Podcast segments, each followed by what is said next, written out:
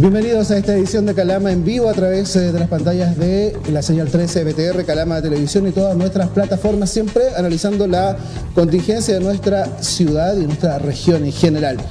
Eh, en esta oportunidad nos acompaña el CDMI Educación, don Hugo Kate. ¿Cómo le va, CDMI? Gracias por aceptar esta invitación.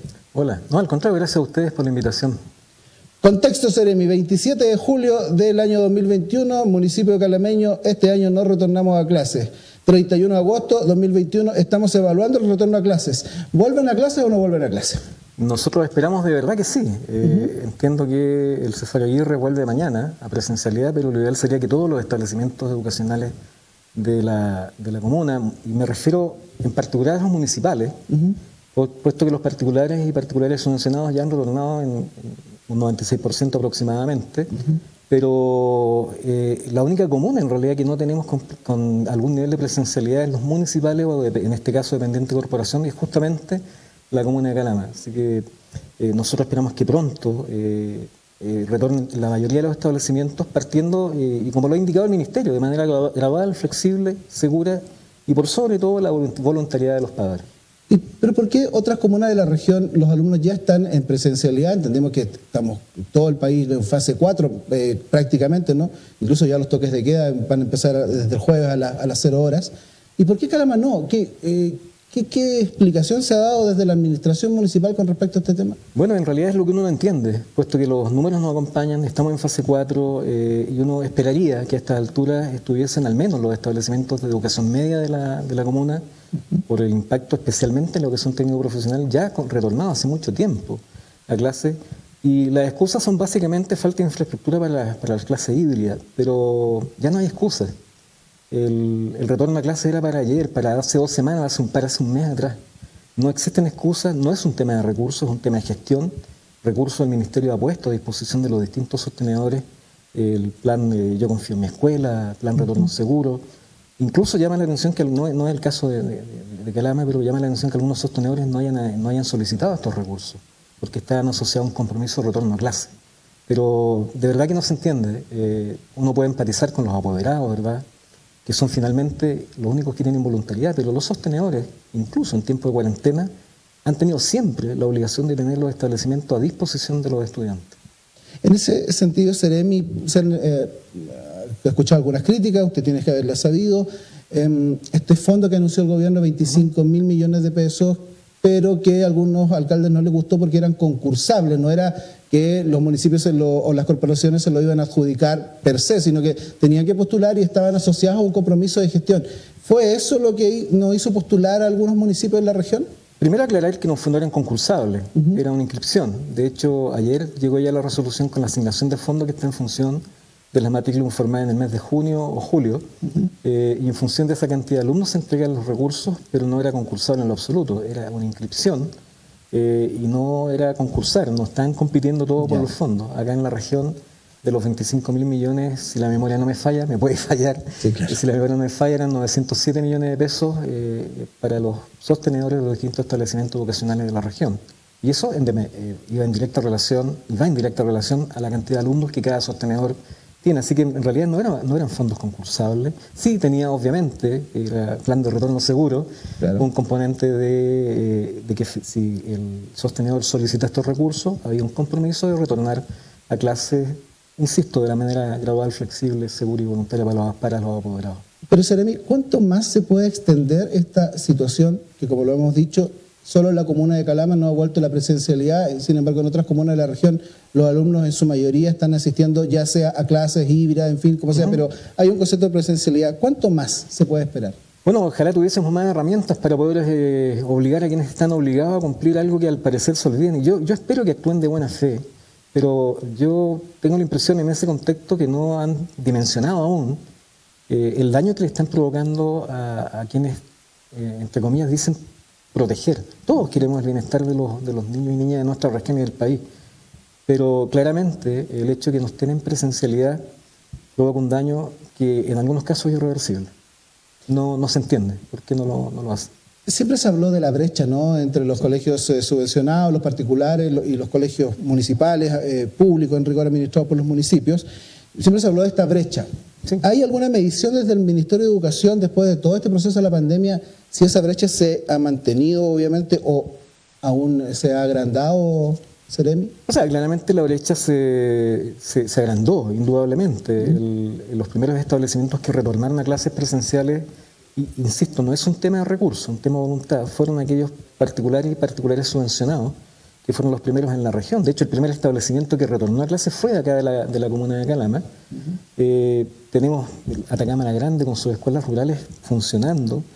Eh, llama la atención también, volviendo al tema comunal, de que yo reunido con eh, la comunidad escolar de la escuela Caspana hace ya un tiempo, en junio, ellos todos querían volver a clases, pero antes de la autorización del sostenedor.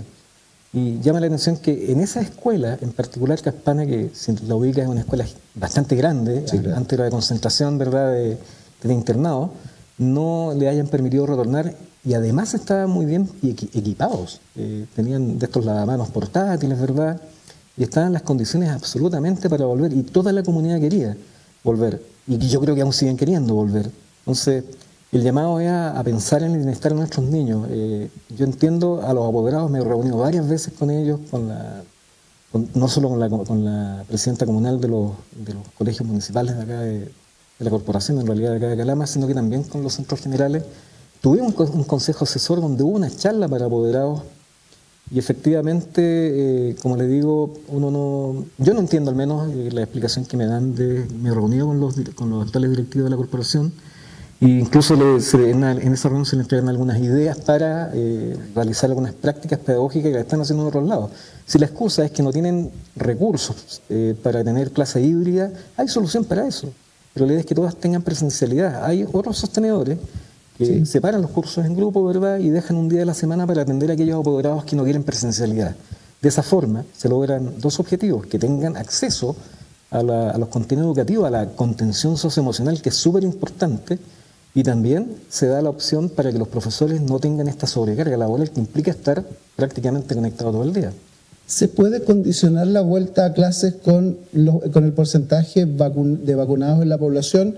Eh, hoy en el Mercurio de hoy, aquí en Calama, el alcalde sale condicionando que espera llegar al 90% de vacunados para evaluar si vuelve o no a clase. ¿Hay, ¿Esa es una dirección del, una directriz del Ministerio de Salud, del Ministerio de Educación o es una cosa arbitraria? Es una excusa. Eh, no sé, yo creo que seguramente la próxima, cuando lleguemos al 90 eh, y no han vuelto, van a pedir que encuentren vida en Marte para, bueno, ya se han encontrado algunas trazas, ¿verdad? Pero eh, parece insólito que sigamos buscando excusas. Recordemos que la, petición de los profesores, que aprovecho de reconocer el trabajo que han desarrollado el 2020-2021, súper potente las comunidades educativas, pero llama la atención, y aquí viene también la contradicción entre ellos y el sostenedor, porque los profesores eh, eh, querían retornar a la clase cuando estuviésemos en la fase que estamos ahora, que es la fase 4.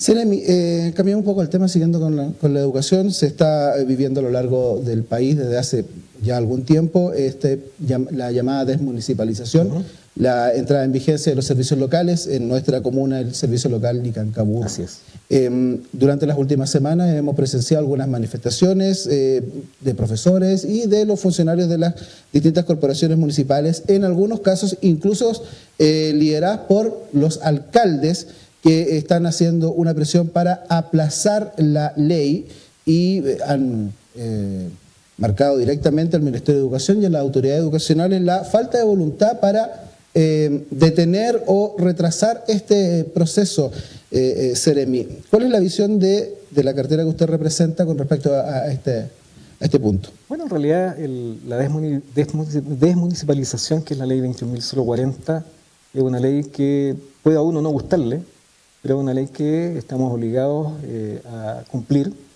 Esta ley salió en noviembre del año 2017 eh, y nos toca a nosotros implementarla eh, en el periodo nuestro de gobierno y por lo tanto estamos haciendo una implementación lo más cercana a, lo óptimo.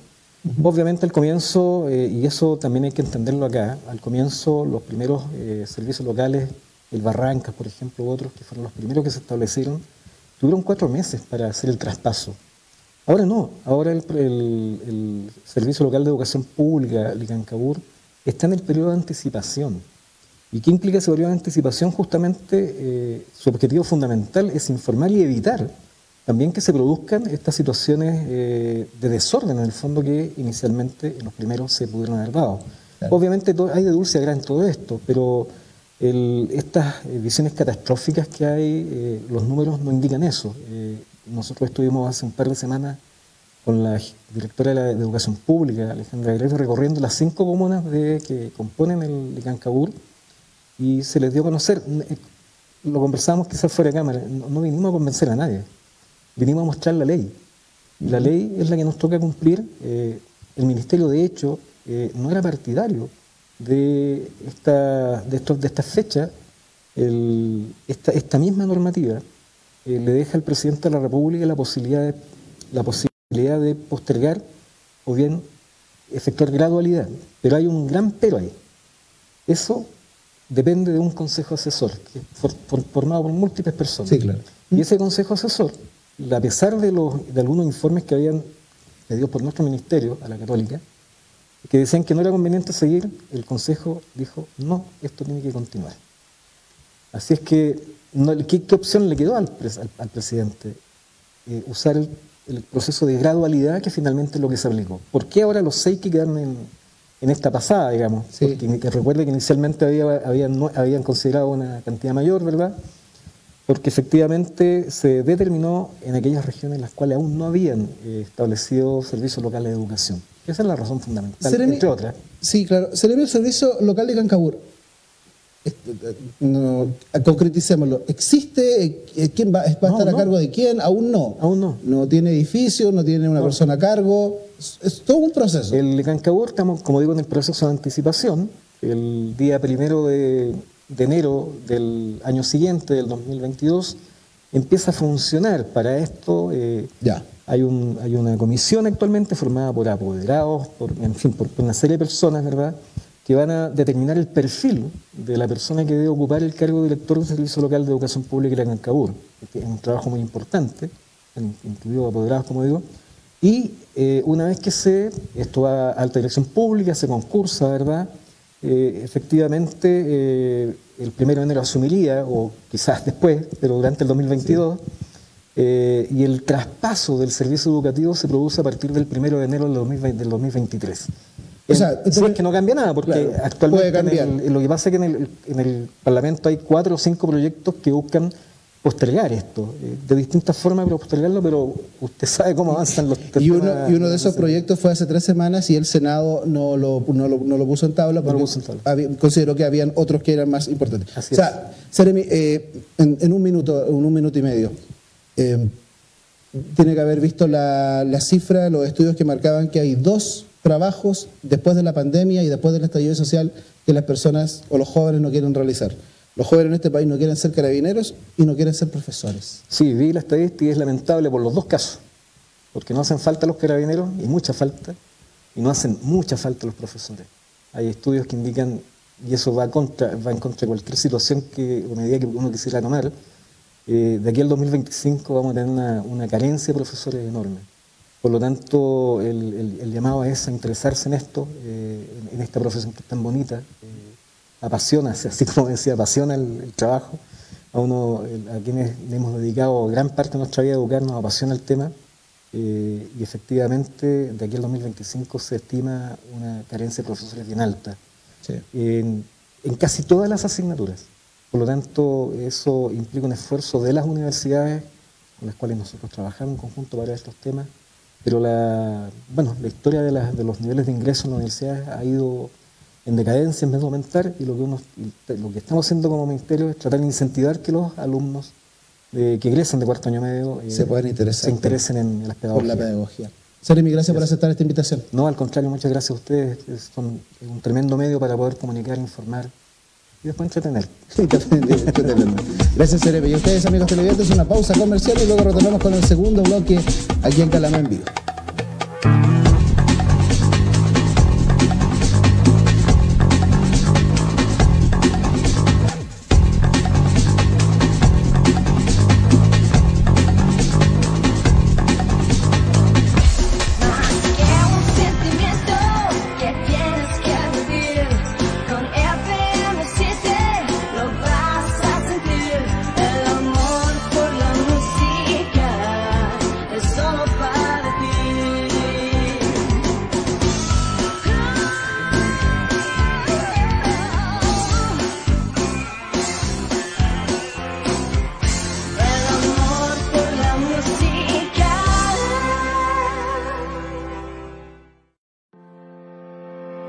Transportes Géminis, líderes en el transporte de trabajadores de la gran minería, amplía sus servicios a empresas contratistas de la zona, cumplimiento de estándares de las empresas mandantes, buses de última generación, seguridad activa, control automatizado de flota, buses de reemplazo, conductores de amplia experiencia. Traslade a su personal en Buses Géminis, 50 años de trayectoria. Sus consultas al correo géminis arroba géminis.cl. Géminis, la gran empresa de transporte que mueve al norte.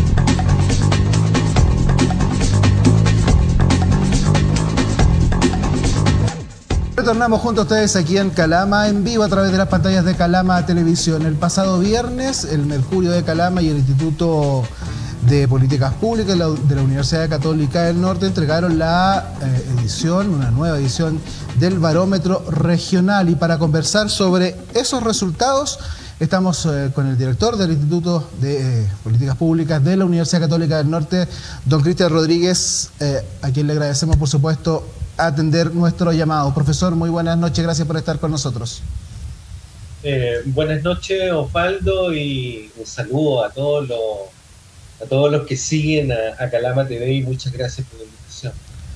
Muy bien, eh, han pasado algunos días, hemos podido ir madurando algunos datos eh, que entregó el barómetro, que es una encuesta que se realiza ya hace bastantes años. algunos, algunos puntos que nos llaman la atención, profesor, para comentarlos con usted. Eh, cuando se le pregunta a las personas de la región cuáles son los principales problemas del país, un 22% eh, señala la corrupción y un 16% la clase política y también un 16% la delincuencia y el narcotráfico. Eh, ¿Por qué en la región de Antofagasta y un fenómeno que también se vive en el país, la clase política es considerada como un problema tanto igualado al narcotráfico y la delincuencia, profesor? Bueno, eh, recuerda que esa es una pregunta que, se hace cuando le preguntamos a las personas, que entre paréntesis esta es una encuesta telefónica de mil casos, tiene un 3,1% de error muestral. Eh, recuerda que esa pregunta la hacemos, eh, ¿qué opinan los antofagastinos sobre los problemas del país?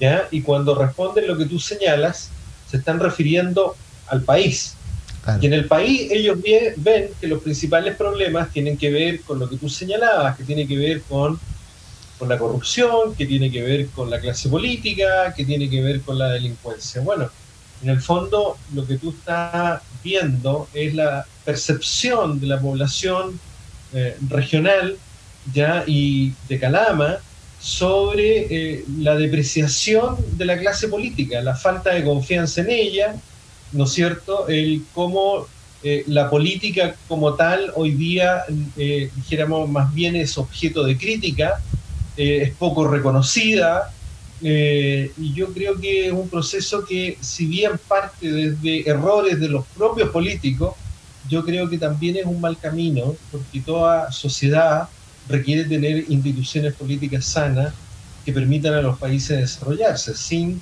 sin política, y sin clase política, es difícil que los países se puedan desarrollar salvo que opten por otros regímenes políticos o por la vía del populismo. Y sin duda la clase política es importante para resolver los problemas que, según la gente de la región, son los principales en la región. Y aquí cambia absolutamente el panorama. El 27% indica que el principal problema de la segunda región es el alto costo de la vida el 20% señala que es el centralismo y después hay un empate en un 10%, en 10% digo, entre la delincuencia y la migración. Em, este fenómeno migratorio, si bien nuestra eh, región en general y todo el norte grande, estamos acostumbrados al fenómeno migratorio por, las fronteras naturales con, eh, con, los países como Perú, Bolivia, Argentina, em, este 10% que vuelve a marcar la migración, sobre todo cuando eh, en Antofagasta hemos visto en, los terminales de buses una gran cantidad de eh, migrantes que han ingresado, algunos de manera irregular, al país. Em, en ese sentido, eh, director, llama la atención este 10%, incluso considerando la migración como un problema, siendo la región de Antofagasta una región, entre comillas, acostumbrada a este fenómeno. Fíjate que, eh, Osvaldo, yo creo que lo que llama la atención en esta encuesta es ciertos quiebres. Recuerda tú que eh, te comentaba y le comento a nuestros televidentes que la encuesta barómetro regional se hace en la región desde el año 2016 en adelante. Así es. Esta es como la séptima versión. Entonces, cuando uno mira históricamente los resultados sobre esta misma pregunta en el tiempo, lo que uno se da cuenta Osvaldo, es que hay ciertos quiebres que son importantes de destacar. Uno, el quiebre con respecto a las perspectivas económicas. Este es el año, desde el año 2016, en que la población regional y de Canama, ¿no es cierto?, eh, miran con mayor negatividad el momento actual en lo económico, ya, ya sea en el país y en la región de Antofagasta. Y, un segundo tema que tiene que ver con el que específicamente me estás preguntando, tiene que ver con un quiebre en los temas importantes para los antofagastinos en relación con su región. En general, desde el 2016 al 2019, los temas importantes, ¿cuáles eran? Eh, cuando uno les preguntaba, bueno, ¿cuáles eran los temas más importantes en la región? Los temas clásicos eran la delincuencia, el desempleo y la inmigración en este orden. En cambio, si tú ya lo estás mencionando, hoy día se aprecia, después del año 2019, venimos con esa tendencia en que se incorporan nuevos temas a las preocupaciones de los antofagastinos y los calameños, que donde están en la mayor cantidad de muestras, como son el alto costo de la vida que tú señalabas, el centralismo, la preocupación por el medio ambiente. La preocupación por el medio ambiente era una preocupación secundaria en las anteriores encuestas antes del 2019. Ahora sale con mucha fuerza y se incorpora otra temática, el tema de las desigualdades. Entonces, lo, que tienes es que hay un quiebre a partir del año 2019, que yo creo que tiene mucho que ver a partir del estallido y después con la pandemia, hay un quiebre en las preocupaciones y las percepciones de la población regional y en particular de Calama en relación con las temáticas que antes les preocupaban, con, en relación con las temáticas que hoy día preocupan. Y creo que esos temas en particular tienen que ver con un mayor, yo diría, una mayor preocupación por el modelo de desarrollo. Hay una mayor preocupación por los temas que tienen que ver con el bienestar y la calidad de vida, ya en las distintas ciudades, en Chantofagasta y Calama ya tiene que ver mucho con eso. Y fíjate que cuando uno mira por, por, por, por, ciudades, los calameños son los más críticos con respecto a los temas, por ejemplo, que tienen que ver con el medio ambiente, que tienen que ver con el bienestar y la calidad de vida de su ciudad. Son los más, más críticos que los tocopillanos, más críticos que los antofagastinos. Profesor, en ese sentido, claro, hay una preocupación por el medio ambiente que usted eh, bien marca en los resultados del barómetro. Pero si uno va, eh, sigue con los datos, eh, la encuesta arroja que un 65% en total tiene una, un buen concepto de la minería. Hay ahí una, una, lectura que, em, que, pudiera ser muy interesante realizar, porque eh, se ha establecido por, por, por, parte incluso de los candidatos en campaña y sobre todo que ahora vamos a tener más campañas, que han buscado de alguna manera eh, marcar un, conflicto entre medio ambiente y minería y sin embargo es, eh, los números que arroja la encuesta eh, también entregan una alta valoración a, la industria minera en, la región. ¿Sabes? Pero, pero tratemos de comprender esta paradoja, esta contradicción que tú has puesto sobre el tema minería y medio ambiente. La verdad que la región no tiene, en la percepción de la población, eh, es indiscutida la vocación minera de la región y también en los habitantes. Cuando tú mismo lo comentabas, cuando uno le pregunta a la gente, ¿está de acuerdo con que se desarrolle la minería en el territorio, en la región o en el país? 65% dice que está de acuerdo y solo un 19% dice que no está en desacuerdo. Entonces, no hay ahí un conflicto en relación con la vocación minera y la identidad minera que tiene esta, la región de Antofagasta y sus habitantes. Pero ¿sabes dónde está el tema? Es cuando uno pregunta en la pregunta siguiente que tú estás mirando, que tiene que ver con la satisfacción con el aporte de la minería. ¿Ya? Entonces, ¿por qué? Porque los antofagastinos y particularmente los calameños están muy satisfechos con el aporte de la minería al país, pero no están satisfechos con el aporte en menor medida de la minería a la región y a las ciudades. ¿Ya? Entonces, más bien ahí está la disputa. No es una disputa a nivel de la vocación minera de la región, ni es una disputa ambiental, sino que es una disputa con respecto a los beneficios de la actividad para la región y para las ciudades. Profesor, usted nombraba al inicio el tema económico. En la segunda región, un 73% em, em, indicó el barómetro que ha valorado de buena manera los retiros del 10%, pero aún así la previsión económica o la sensación económica que tienen las personas es a la baja, como usted lo, manifestaba.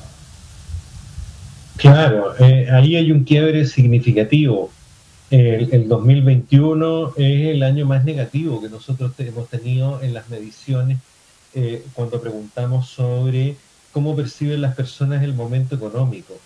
¿ya? Y el momento económico hoy día es percibido por, los antofagastinos, por los calameños, por los tocopillanos, como el peor año desde el año 2016. Eso para que veamos la envergadura y el impacto que tuvo los efectos eh, socioeconómicos de la crisis sanitaria que hemos vivido en el país y en la región de Antofagasta. Ha sido muy fuerte ya y esto ha repercutido ya en las percepciones sobre el momento económico actual, ya que como te decía es el peor año evaluado por las personas desde que nosotros realizamos esta encuesta de opinión pública.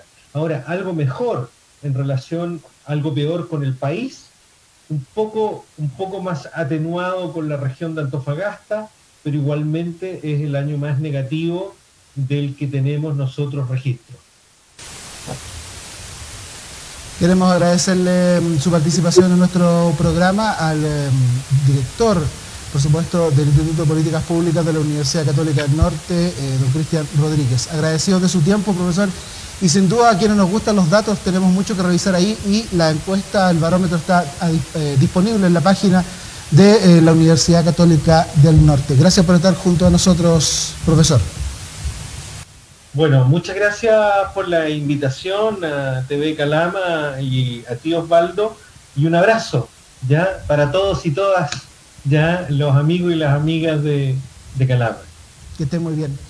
Y a ustedes, amigos eh, televidentes, agradecerle por supuesto su sintonía. La próxima semana vamos a volver con nuestro programa Calama en vivo, particularmente con todo lo que va a ocurrir en, eh, en, el Consejo Municipal durante las próximas horas. Hemos sabido de la renuncia de la concejala Silvia Soto, la profesora que va a renunciar a su cargo de concejal y hay que ver en qué condiciones quedaron los otros dos concejales que tenían algunos problemas de inhabilidad. Todo eso la próxima semana aquí en Calama en vivo después del Consejo Municipal del próximo lunes. Gracias por estar junto a nosotros. Muy buenas noches.